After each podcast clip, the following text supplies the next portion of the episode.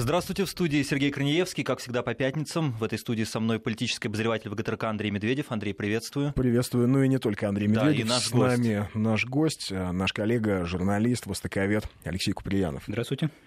Итак, э, я думаю, сегодня, как и неделю назад, как и последние недели, главная тема обсуждения на мировой арене – это Сирия, проблема Сирии упоминается вообще э, в мировых СМИ, наверное, чаще, чем любая другая страна мира в последнее время.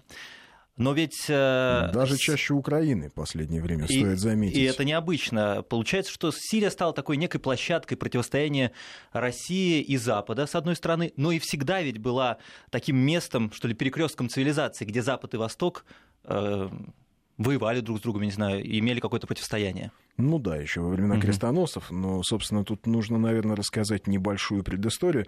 А, почему мы вообще Алексея позвали сюда, для какого ну, разговора? ключевое было востоковед. Востоковед, да. да. А, но э, весь, э, ведь мы, когда учились в школе, мы, вот я говорю про нас, угу. 40-летних, да и до сих пор в школе, как-то забывают упомянуть, как-то забывают нам, нашим школьникам сегодняшним, рассказать, что, в общем, весь 19 век а основное все-таки противостояние в мире шло не между Россией и Францией, как многие считают, не между Россией и даже Германией, а между Российской и Британской империями.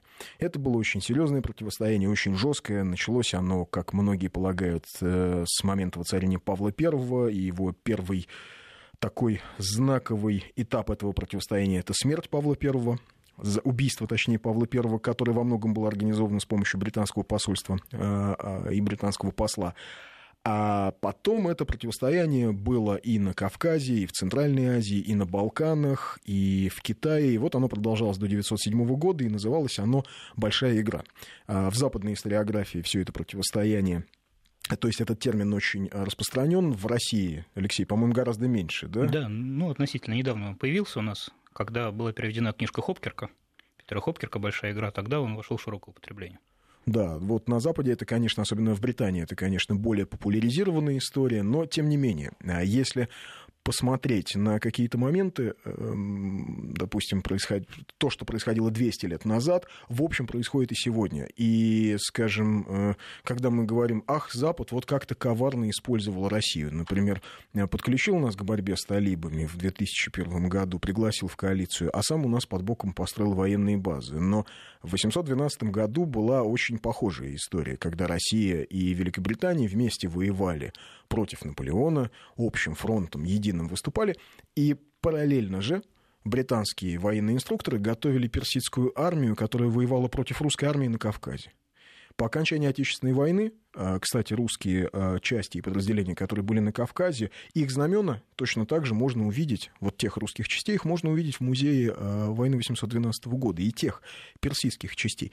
Так вот, э, э, э, надо понимать, что они воевали в том числе и против англичан, которые в боях погибали, там несколько известных британских офицеров, разведчиков.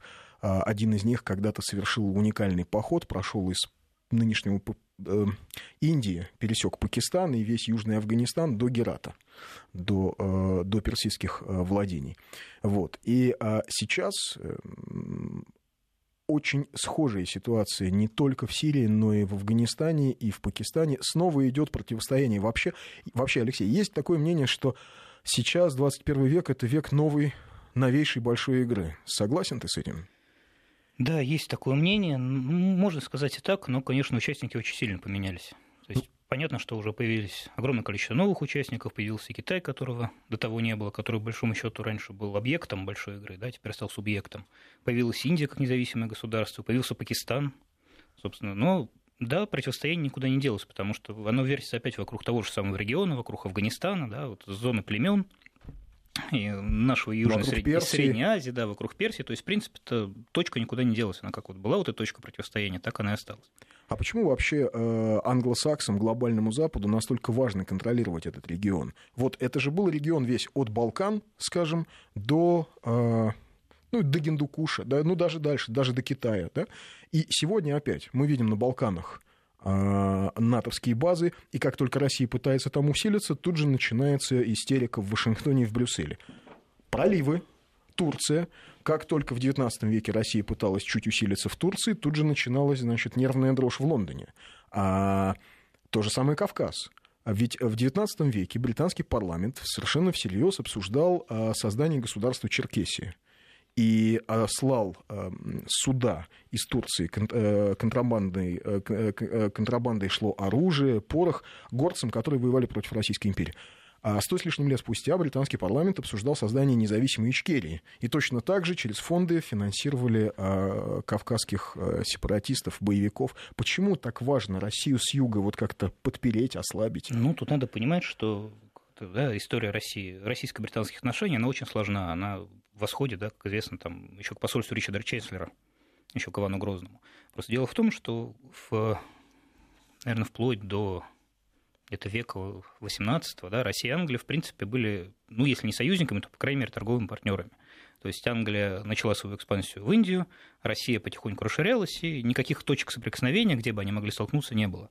Вот так было вплоть до примерно до Семилетней войны, да, когда Россия и Англия оказались на разных сторонах. Потому что Англия была союзницей Пруссии в этот момент. Вот, и то, что вот мы знаем, наша армия воевала там при Кунерсдорфе, да, Гросс-Егерсдорфе, для британцев эта война запомнилась совсем другим. Она запомнилась войной с французами в Канаде, в Индии.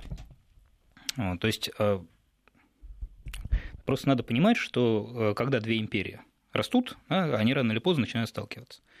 Российская империя разрасталась, разрасталась Британская империя. В некий момент они сошлись, да, и произошел как бы э, начался передел сфер влияния. Вот этот предел сфер влияния, он изначально касался, разумеется, там Турции, больного человека, Европы, да, но, в принципе... Это так его Николай, так Турцию, да. умирающую османскую, да. ослабленную Османскую империю, так назвал, по-моему, Николай да. I, да? Но а, в Турции противостояние было чисто дипломатическим. В Персии все было гораздо сложнее, потому что Персия тогда еще представляла из себя достаточно крупное да, государство, при этом уже очень сильно ослабленное. То есть вот э, ты упоминал про то, что британцы например, тренировали персидские войска, там погибали британские офицеры в войнах, но буквально спустя там, 30 лет, да, спустя, э, точно так же русские тренировали уже персидские войска, и точно так же там персы вторгались в Афганистан, про британские осаждали Герат, то есть, в общем, сама ситуация повторилась точно наоборот. И, в принципе, Персия, она стала вот этой ареной борьбы англо-русской, вот, и была ей достаточно долгое время. Но... Практически до Сталина. Ну да, но просто надо понимать, что э, как бы там были перерывы, конечно, очень большие, то есть э, в, э, как Персия была достаточно прорусской долгое время. Но э, у нас очень сильно подкосила Крымская война, конечно, наша позиция там. То есть э, сразу же после Крымской войны произошла англо-персидская знаменитая война.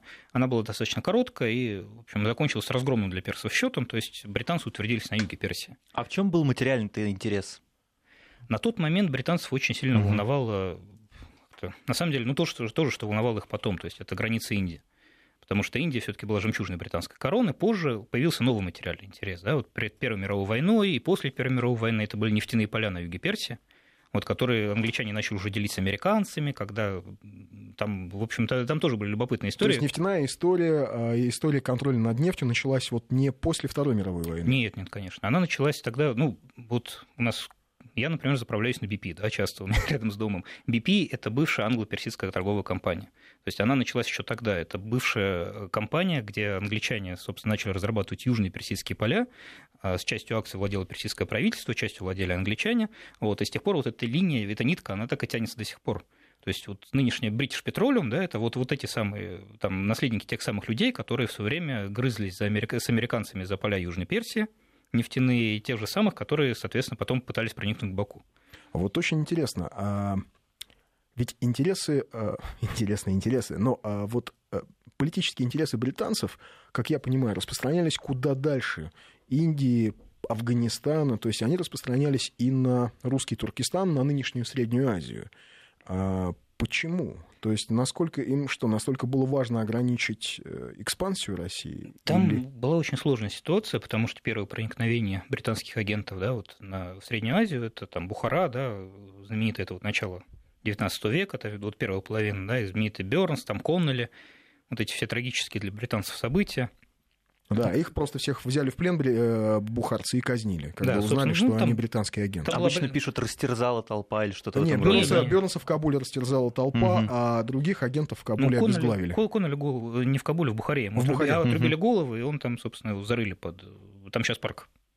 Да. На этом месте, в общем, там даже очень, уже не найдешь. Очень этого. поэтично, да. Да, ну, парк разбили уже в советское время, так что, в общем, вряд ли об этом думали. Так вот. что Эмир Бухары здесь ни при чем. Да. Просто э, так получилось, что ну, это было типичное да, столкновение империи, когда Россия нащупывала свои южные границы, а в это время, соответственно, англичане нащупывали северные. А, и в итоге, в общем, все закончилось, вот сама большая игра, да, завершилась в 1907 году, когда стало уже не до того, когда стало понятно, что надо усилился, есть новый хищник, да, в Европе есть Германия, которая претендует на свою долю раздела мира.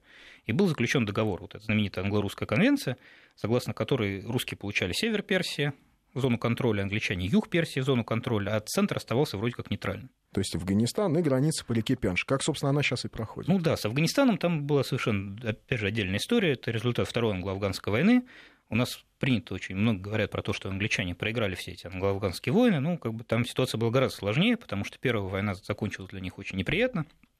Вот когда корпус Эльфинстона был, по большому счету, вырезан, потом было да, один человек спасся. Один ну, один европеец. Да, один европеец. Вот, потом, соответственно, была экспедиция, которая освободила пленников, тех, кто уцелел. Вот, и там женщин, детей, тех, опять же, кто выжил, и вывезли их обратно в, Ан... ну, вот, в Индию. Вот, вторую войну англичане выиграли, причем блистательно. У них было одно крупное поражение Майвант, но при этом афганцев они принудили к миру, и это было, в общем... Нужно... Афганцы считают, что они выиграли Вторую англо-афганскую войну, и у них даже улица Майвант в Кабуле есть. Ну, Майвант — это все таки знаменитое поражение английской армии, но в результате получилось Да, где, так. кстати, был ранен доктор Ватсон. Да. Да. Угу. Вот а, доктор Ватсон, а, что интересно, а, в исполнении Ливанова он а, Соломина. В Соломина. Угу. Он, конечно, выглядит несколько комично, и у нас такой чуть искаженный образ доктора Ватсона. А, в общем, для британцев, особенно для британцев в конце XIX века, доктор Ватсон — это такой вот, как, а, как в перестроечном кино «Парень-афганец». Парень, который вернулся из Афганистана с ранением, доктор, а, хромает еще. Хромает, да, если что, взял пистолет и выстрелил. То есть э, доктор Ватсон, он боевик, а Шерлок Холмс, он э, думающий. Интеллектуал. Он интеллектуал. Мыслитель. Да, мыслитель. Ну, просто э, афганцы, да, дум... ну, понятно, что каждая нация стремится, в общем, создать свой собственный миф, но в данном случае, в общем, там все достаточно очевидно, учитывая, что после этого англичане фактически контролировали внешнюю политику Афганистана, то, что в бою при Кушке потом, соответственно, английские инструкторы были. То есть в данном случае да, как бы, англичане после, на Российскую империю. Да, да. после второй э, вот, англо-афганской войны взяли фактически Афганистан под свой контроль. Это было такое вот нейтральное государство, не враждебное англичанам. А вот когда рухнула Российская империя, очень интересный момент. Вот тут империя рухнула, и тут же англичане устремились оттуда с южных рубежей на север. Они обосновались в Баку. Появилась, кстати, на Каспии была а, британская флотилия военная. Да, по командованию командора Норриса. Да, очень серьезная, кстати, флотилия. Ну, там ситуация-то была, в общем, такая, они с большим, с большим интересом, всегда с большим удовольствием про нее пишут. Это было последнее море, как они считают, где не развивался британский флаг. Вот, была создана эта флотилия, она была создана из реквизированных русских судов. Там ситуация, конечно, была комичная отчасти, потому что флагманом ее был, собственно, теплоход президент Крюгер, точнее, проход, названный в честь, э, собственно, Пауля Крюгера, да, президента Бурской республики. Вот, и при этом они не знали, какой флаг на него вешать, и в итоге они повесили э, перевернутый российский торговый флаг. Поэтому там ходила шутка, что вот эта британская флотилия, флагман президент Крюгер под сербским флагом. В общем... Но э, они же, англичане, устремились и в Центральную Азию, в бывший русский Туркестан. Там была очень сложная ситуация, конечно. Она а проблема была в том, что когда распалась Российская империя, начал распадаться Восточный фронт, а англичане запаниковали. То есть вся Антанта находилась в состоянии близком к панике. Потому что было понятно, что в том случае, если фронт распадется, немцы двинутся дальше в Центральную Россию, и англичане очень сильно преувеличивали, конечно, вот масштабы, потому что мы смотрим со своей колокольни, они смотрели со своей. Они вели мировую войну, эта война шла там от Тихого океана да, и дальше. Они боялись то, что немцы вот когда фронт рухнет, немцы захватят Волгу, захватят Сибирь, захватят Туркестан. А бродили самые дикие, на самом деле, идеи в Лондоне. То есть была идея э, позволить японцам оккупировать половину России. То есть Россия уже не рассматривалась? Не было понятно, с кем вести переговоры. Были большевики, да, которые совершили переворот. Вот, и их не признавали, их не признавали как власть. То есть было британское посольство, работало в Лондоне, которое вроде как вело там ну, формальный, да, вот не поддерживал формальных отношений. Российское посольство? Нет, британское посольство. Британское. Не в Лондоне, прошу прощения, да, в Петербурге. Ага. Поддерживало формально, не поддерживало вот, да, дипломатических отношений, но вынуждено было как-то контактировать с большевиками. И на самом деле произошла ситуация очень такая любопытная, потому что, с одной стороны, вроде как а британские, да, британские дипломаты, британские агенты еще вели переговоры с большевиками, сначала там в Питере, потом в Москве, надеясь все еще втянуть их в войну, да, удержать фронт. И в это же время да, другие же британцы раздумывали над тем, как бы занять Баку и Среднюю Азию. Проблема была в том, что... Ничего не меняется, да? Да, да просто... многозадачность есть, остается. Многозадачность, вот это все, как вот мы говорим, двойные стандарты, а, а их нет никаких двойных стандартов. То есть есть просто один стандарт. Это, это политика. Политика такая. и угу. а, выстраивать а, то, что выгодно сегодня. Там ситуация была сложнее. Она заключалась в том, что а, вот, да, мы привыкли смотреть, у нас вот сложилось за советское время, да, такой, когда еще, это была еще сталинская идея о том, что было несколько походов Антанты которые были скоординированы между собой. В реальности все было гораздо сложнее, и вот южный, весь южный маневр, он был а, не скоординирован с маневром северным. То есть вот, а, Вы имеете в виду, дипломатия была на севере, а в это время на юге они, собирались другое Нет, проблема в том, что на юге вот угу. те британцы, которые, а, да, вот, ну, образно говоря, были в Баку, да, был отряд Данстервилля, он подчинялся британскому командованию в Багдаде, который напрямую подчинялся военному министерству в Лондоне. А отряд Маллисона, который был в Мешхеде, находился в Персидском, он подчинялся непосредственно Индии, он подчинялся генеральному штабу Индии, который находился в Симле, вот, который подчинялся индийскому вице-королю. То есть, э, и при всем при этом еще миссия Бейли, да, вот, которая через Кашгар потом приехала в Ташкент, она подчинялась э, департаменту Это внешней... такая внешней... разведывательно-дипломатическая угу. миссия да, она подчинялась, Бейли. она подчинялась еще третьему департаменту, департаменту внешней политики. У них были совершенно несогласованные действия зачастую. То есть у каждого была своя зона контроля, и каждый туда не влезал. Не Но, тем не менее, бывшую Российскую империю они уже жестко были намерены поделить. Да, то есть ситуация на самом деле была такова, что очень сильно беспокоило, когда был заключен вот это вот перемирие, да, вот Брест-Литовский мир был заключен потом, а англичане, ну не англичане, немцы и турки начали продвижение через Кавказ. Вот, то есть а Грузинская республика, созданная, декларировала так свою полную покорность немцам, да, то есть, по большому счету, как бы подписал с ним вассальный договор.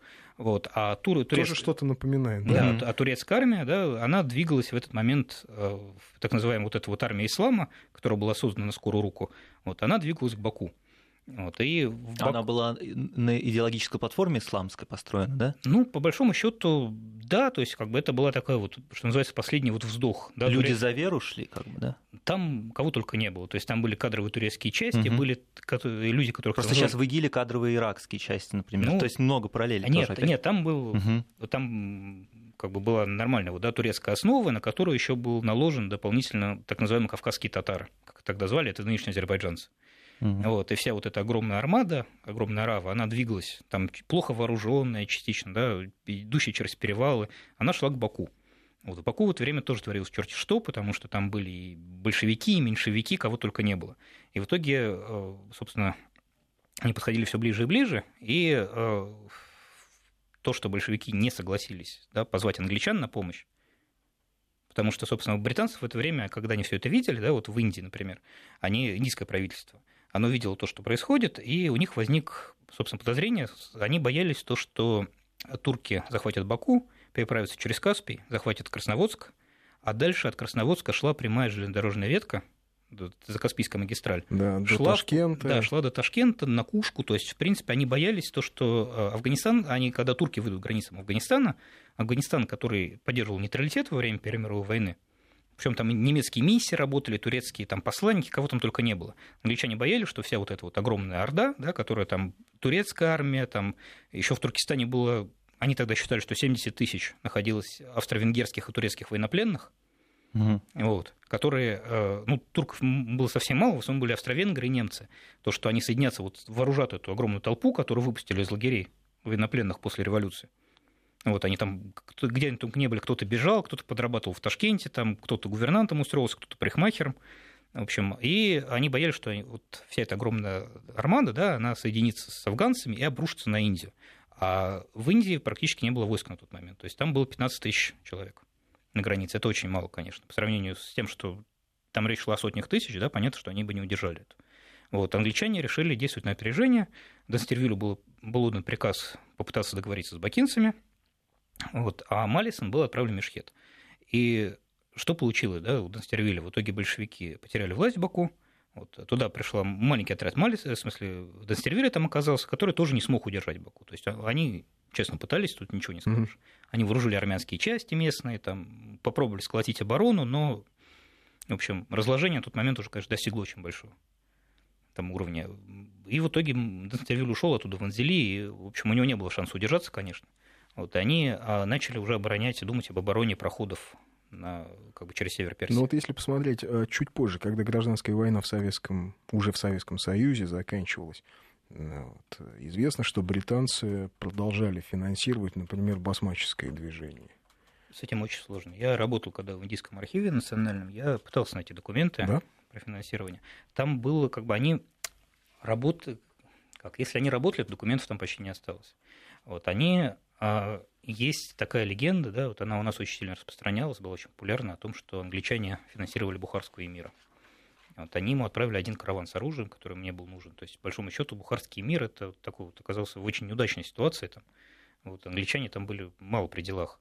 Они, разумеется, работали с басмачами. То есть, понятно, у них был пункт в Кабуле, вот, через который они работали с бежавшими там белогвардейцами, и с э, вот, бывшими отрядами, которые вокруг Мадамид-бека, угу. формировались вокруг вот этого всего в Ферганской долине. В Ферганской долине, да. Вот. Но, в общем, конечно, они помогали, разумеется. Ну, грех вообще не устроить, да, вот с точки зрения великой державы, да, как бы устроить небольшое недоразумение на южных границах опасного соседа. Другой это, великой державы. Да, это очень угу. святое дело, конечно. А вот то, что происходит в Афганистане сейчас, и вообще на наших южных границах, это продолжение той истории, что с точки зрения одного, одной большой да, одного большого центра силы устроить некие, вот, некие проблемы на границах другой, да, давайте мы сейчас сделаем паузу, нам тут mm-hmm. уже говорят, пора. А, и вот этот вопрос как раз после новостей. У нас, э, я напомню, в студии политический обозреватель ВГТРК Андрей Медведев, историк, э, востоковед э, Алексей Куприянов. Итак, возвращаемся в студию. 20 часов 34 минуты. Здесь политический обозреватель ВГТРК Андрей Медведев и историк-востоковед Алексей Куприянов. Андрей, да, вот мы вопрос, задавали да? вопрос угу. о том, мы просто а, в предыдущем получасе, в предыдущие 30 минут долго говорили о англо-русском противостоянии, которое продолжалось весь XIX век, которое имело несколько обострений и вокруг э, Турции, вокруг нашей Центральной Азии, вокруг Афганистана, вокруг Персии. И сейчас мы э, обратились к этой э, всей истории в связи с э, Сирией, в связи с Афганистаном. И как раз закончили мы на том, что Алексей упомянул о том, что действительно британцы в 20-е годы, когда уже советская власть укрепилась, в Средней Азии все-таки каким-то образом участвовали в поддержке и финансировании басмаческого движения, хотя вот прямых доказательств документальных нет, но тем не менее. Косвенных доказательств очень много. А есть, кстати, даже версия, что чуть ли не Лоуренс Аравийский свергал а, в 28 году. Это версия все-таки. То есть и у нас дело в том, что у нас есть в распоряжении исключительно архив. Да, у нас очень многие архивы до сих пор, к сожалению, не открыты. То есть это не касается государственных архивов, там типа РГВА, да, там или каких-нибудь таких, а виду ведомственные. Это архив службы внешней разведки, разумеется. Вот это военные архивы, да, вот, ну, имеющие, скажем так, актуальность, потому что на самом деле очень многие связи тянутся оттуда до сих пор. То есть, например, человек, которого там завербовали, допустим, еще там наши в 30-40-х годах, вот вполне возможно, что там его раскрытие, да, какое-то раскрытие его связи может уже после внимательного следователя вывести на нынешние какие-то связи с кем он дружил, с кем он был там общался, с кем он контактировал, вот, и нанести некоторый ущерб, я бы сказал, угу. нашей обороноспособности. То есть понятно, что очень много закрыто. Так вот, мы говорили о том, что англичане финансировали басмаческое движение, а с вероятной с их помощью свергали э, просоветского, ну, скажем так, дружественного СССР, Манулухана, то есть эмира Афганистана. А Манула, он был не то что дружественный, он просто был, он пытался ну, поддерживать нейтралитет, да, да он, он был лоялен. Да, был слишком нейтральный по отношению к Советскому Союзу для англичан. Но вот... Э, ну, мы помогали потом, ты, ска- Да, ты сказал, что э, это такая, в общем, политика по возможности создавать очаги напряженности на о границах своего потенциального противника. То, что сейчас происходит. Да, что мы видим сейчас? На Кавказе, угу. в Афганистане это то же самое? Ну, во многом то же самое, конечно. То есть надо понимать то, что из ничего ничего не бывает, да, то есть нельзя разжечь напряженность, если там нет уже никакого очага напряженности. В Афганистане там это просто великолепное поле для того, чтобы там туда инвестировать деньги, вот, для того, чтобы поддерживать кого-нибудь там нужного тебе. Да, то же самое с Кавказом. То есть я, честно говоря, вот то, что там сейчас происходит, да, то есть вот американское военное присутствие, то, что там работают британцы активно. Вот не надо забывать, что британцы, когда уходили из, собственно, своей империи, да, вот из Содружества уже, вот, разумеется, они, тамошняя британская разведсеть, она отошла в распоряжение Индии и Пакистана, соответственно. Но, разумеется, самые сладкие сливки британцы оставили себе. Вот, понятно, То есть дело, самую мощную агентуру. Ну, не мощная агентура, да, наиболее таких вот, наиболее ценных агентов, я бы сказал. Угу. То есть это, ну, не знаю, для примера там религиозные ордена, да, то есть э, связи там непосредственно, то есть связи среди племен, каких-то среди вождей племен. Понятное дело то, что для британцев это не закрытый регион. То есть при необходимости, если надо, вот как, собственно, произошло, да, когда началось вторжение э, в Афганистан, да, когда ликвидировали режим Талибана, когда туда вошли англичане вместе с американцами. Разумеется, у англичан там нашлись и связи, и контакты, все, что надо. Хотя они ушли оттуда за 70 практически лет, за 60 лет до этого. Это правильно, хорошая политика. Как бы. Всегда надо иметь замороженный контакт у себя. То есть такие консервы своего рода. Да, при необходимости, угу. которые поддерживать отношения, там всячески помогать при возможности, понятно, подкармливать, и когда возникнет необходимость, его актуализировать. Ну, 70 лет, это практически династии там ну, были да. уже. То да? есть для англичан, э, для англосаксов Афганистан это по-прежнему рычаг влияния на Россию, на российскую внешнюю политику на этом южном направлении? Ну, для самих англичан скорее это возможность получить какие-то свои бонусы, да, свой профит. То есть э, само все вторжение в Афганистан, да, это все-таки американское идея, американская инициатива. То есть англичане помогали американцам да. за какие-то плюсы, ну, да, да нет, да, нет, ну, известно же все-таки как бы Англия, угу. да, особые отношения Англии с Соединенными Штатами, внутри НАТО, там, и, в общем, как бы ни для кого не тайно, да, то, что стороны поменялись, скажем так, партнерствами, да, то угу. есть э, раньше там Британия была главным партнером, теперь Соединенные Штаты главный партнер. Вот. У Соединенных Штатов были, конечно, свои интересы там, то есть, во-первых, это была и внутренняя политика, да, потому что надо было найти козла отпущения после того, что произошло, народ требовал мести, крови после вот 9-11. Угу. Вот, они, разумеется, нашли как козла отпущения. Им не надо ну, было... экономику нужно было как-то подправить, запустить очень... маховик экономический, очень, да, потому что ну... все таки А это же очень такая американская история. Как только случается а, стагнация в экономике, нужно найти кого-то, кого можно безболезненно разбомбить, завоевать, э, захватить. То есть сейчас с этим сложнее. Почему сейчас для ФРС такая большая проблема? Они не понимают, что делать со ставкой и вообще не понимаю, что делать с экономикой. Я предлагаю поговорить потому об этом. Потому что бомбить особо некого да. стало. Угу. Да, мы об этом еще поговорим да. в следующем часе.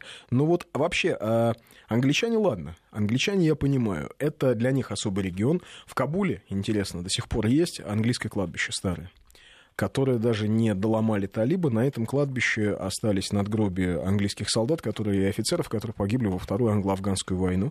И когда англичане вернулись, первое, что они сделали, они восстановили это кладбище. А, а американцы понимали, куда они лезут? Я боюсь, нет. Вот я, судя по тому, что пишут их обозреватели, они очень плохо понимали, куда они лезут, потому что они, в принципе, считали, что регион они знают, конечно. То есть, разумеется, они там держали свою агентуру, у них была хорошая аналитика по этому региону. Ну, неудивительно, в принципе, они же там, фактически с 80-х годов они там плотно присутствовали. А когда, Создавая Талибан. Когда помогали маджахедам, ну, Талибан более поздняя история, ну, когда, да. когда непосредственно помогали маджахедам, когда они с Китаем сотрудничали этом деле. Англичане там через исмаилитов преимущественно работали, через Агахана, то есть это вот э, тоже совершенно отдельная история, конечно. Ну да, исмаилит это такой вот орден очень интересный, шиитский, который построен на родовой истории. Да, то есть там по наследству переходит вот, соответственно, власть, от власть да, от Агахана, и в итоге англичане сумели ну, как-то так убедить, скажем так, Агахана тогдашнего, вот, еще в середине 19... Ага хан это имя и должность. Да, в общем. В середине 19 Да, ага имя, хан должность. в середине 19 века перенесли свою штаб-квартиру в Бомбей тогдашний, и, в принципе, с тех пор, в общем, а американцы вот все-таки насколько они понимали регион? У американцев, как я уже говорил, было некое представление о том, что им там делать, но при этом не было представления о том, в какую именно, куда именно они впутываются. Они не ожидали, что это будет 10 там Конечно, больше лет? да нет, ну конечно никто не ожидал, то есть они не рассчитывали на это и а как они себе представляли? Не знали, что там племена, разные интересы? То есть, вот вот то, о чем мы говорили было, да? сейчас, вот в этом клубке противоречий, а, о котором мы говорили полчаса. Этом, да? У всех, ну, как у всех свое представление реальности. Да? У американцев представление реальности базировалось на том, что идеальная операция – это короткое вторжение. Угу. Да, надо же помнить то, что у Афганистана, да, вот у американцев после Вьетнама был достаточно такой, как вот то, что называлось, да, индийцев, в смысле, индийцев, у англичан называл советский синдром до того, как Фолкленды не случились. То есть это вот память о поражении, которая давлеет как бы вот над духом над нации. Да. да, фактически. Угу. Вот. Американцы ее смыли во время первого вторжения в Ирак. Компания была блестящая, короткая, молниеносная, разгром, все то, что надо. После этого войны же у них не было до Афганистана. То есть это было явно то же самое. Планировалась аналогичная операция, да, то есть заход, работа там... Авиация, артиллерия, авиация, артиллерия, да, работа, соответственно, там вот то, что зеленые береты, чем занимались во Вьетнаме, то есть работа с местными племенами, быстренько находишь лояльное племя, обучаешь, тренируешь и вперед. Вот. А писали, я с большим интересом читал, конечно, английскую аналитику по этому делу вот то, что публиковалось в открытой печати, англичане говорили, они говорили, что мы их предупреждали, они говорили, то, что как бы, это так не будет. Вот, просто надо понимать, то, что это клубок противоречий, и ты вот дернешь за одну ниточку, вот, и ту, ту же затянешь узелок с другой стороны. Дернешь за эту ниточку, ты в итоге рискуешь тем, что у тебя получится там клубок соберется совершенно по-другому, и ты никогда не найдешь его конца. А вообще для чего американцы вторгались? Ну, понятно, ладно, поправить экономику. А понятно, найти козла отпущения за теракты 9.11, сказать, вот это Бен Ладен. Заодно э, вынести из политического поля полу, вот этого полуофициального своего бывшего агента Бен Ладена, там, полностью его нивелировать но а, это им нужна была все-таки точка для контроля за Центральной Азией, для контроля за нашим подбрюшьем. Там очень... это Афганистан, ну, собственно, почему он так ценен, да, это точка, откуда хорошо контролировать все. То есть он это... просто удобно расположен он, географически, он да? чертовски удобно mm. расположен, оттуда как бы можно влиять да, на события, происходящие в Центральной Азии, на события, происходящие в Пакистане, на события, происходящие в Иране, на восточной границе, да, и самое, как бы, в том числе главное, это регион, непосредственно граничащий с востоком Китая с сепаратистским Синьцзян-Угурским автономным районом. Мусульманским. Да. Вот, то есть для... это просто идеально расположенное место, откуда удобно вести, да, вот перебрасывать оружие, то есть, а, э, помогать. Расстояние полета самолета, да, в принципе. Да. Угу. То есть это такой вот, ну, я говорю, очень вот главное, что туда очень легко все перебрасывать, по большому счету, угу. потому что до недавнего времени у американцев были очень хорошие отношения с Пакистаном, вот, и до сих пор туда идут грузы преимущественно по южному маршруту через Пакистан. Вот. И это также удобно, если надо перебросить что-нибудь быстро, то это недолго совсем из Персидского залива поднять самолет, перекинуть его туда. То есть все-таки была геополитическая задача войти в Афганистан, потому что сейчас часто говорят, это все управляемый хаос. Американцы, значит, хотели запустить вот этот управляемый хаос на, на Востоке. И, значит... У нас очень сильно переоценивают американскую возможность запускать управляемый хаос. Потому что это очень... у нас все время считают, что если американцы запустят управляемый хаос, то значит все, как бы дело пошло.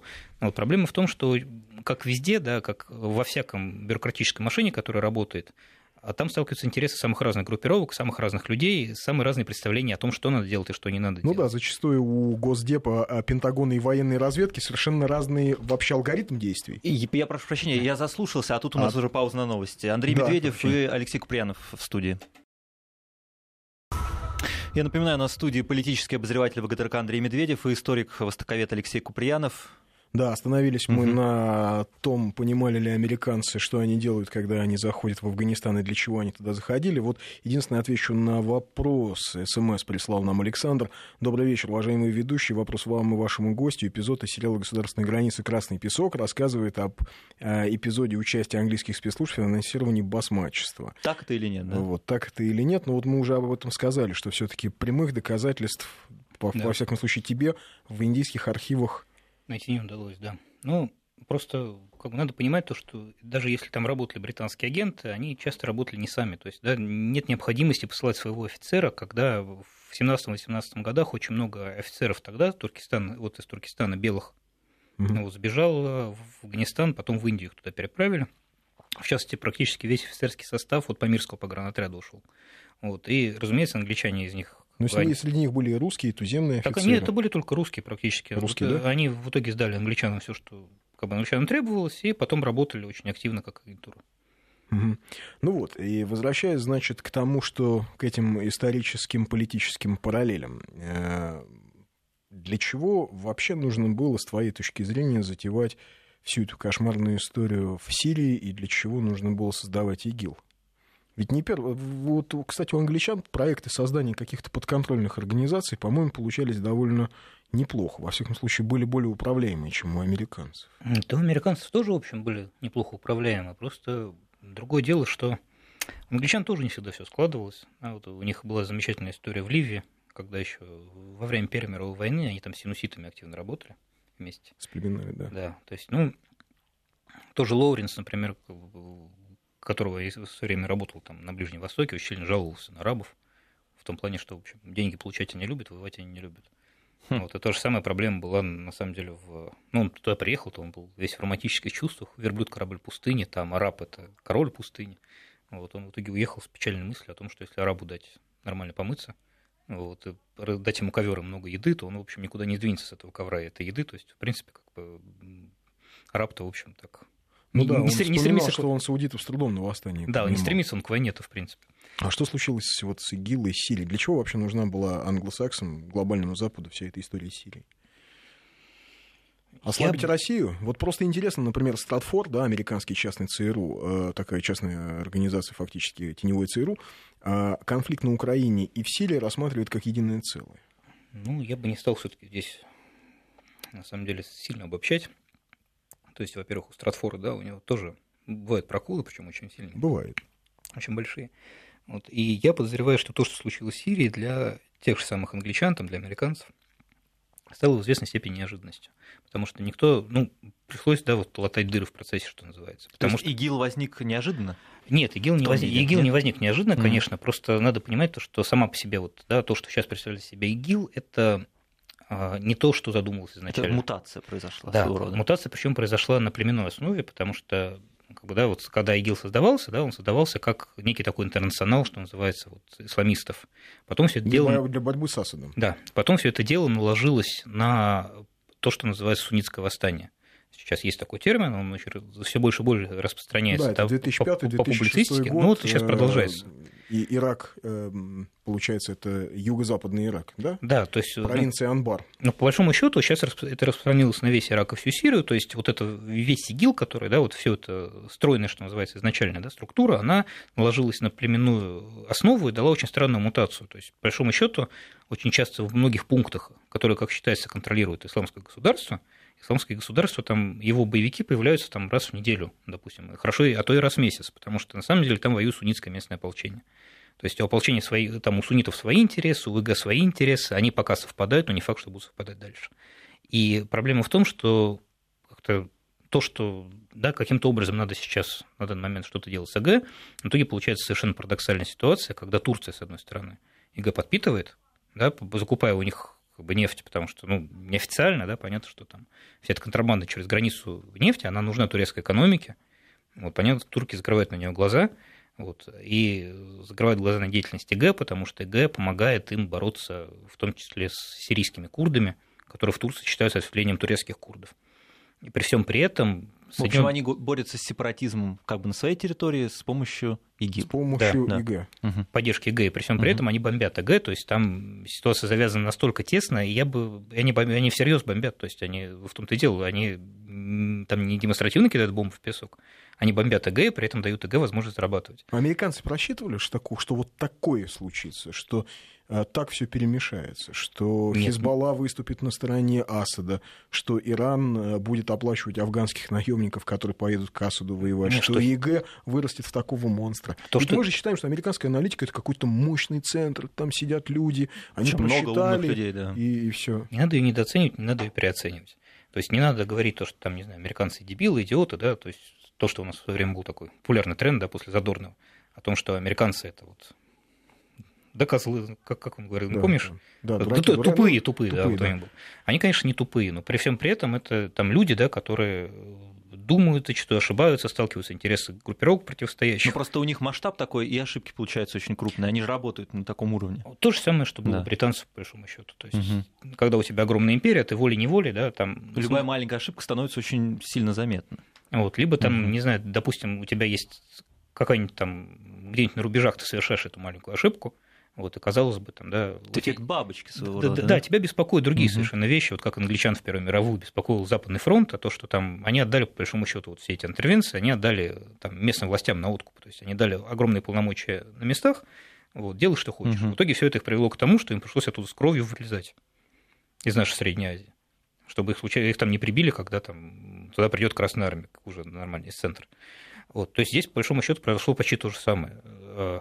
Американцы, разумеется, там вели свою игру, ведут свою игру, как все, собственно, как и мы там вели и ведем свою Но игру. они просто хотели ведь по большому счету как это оправдывать. Мы же ничего плохого не хотели, только снести Асада, только убрать да. Асада. Да, наверное, так ведь они Да, для себя да, оправдываются. да. Но Асад э, был им нужен, глава Асада своего рода, как союзника России, да? Одного из Или как немногих. союзника Ирана.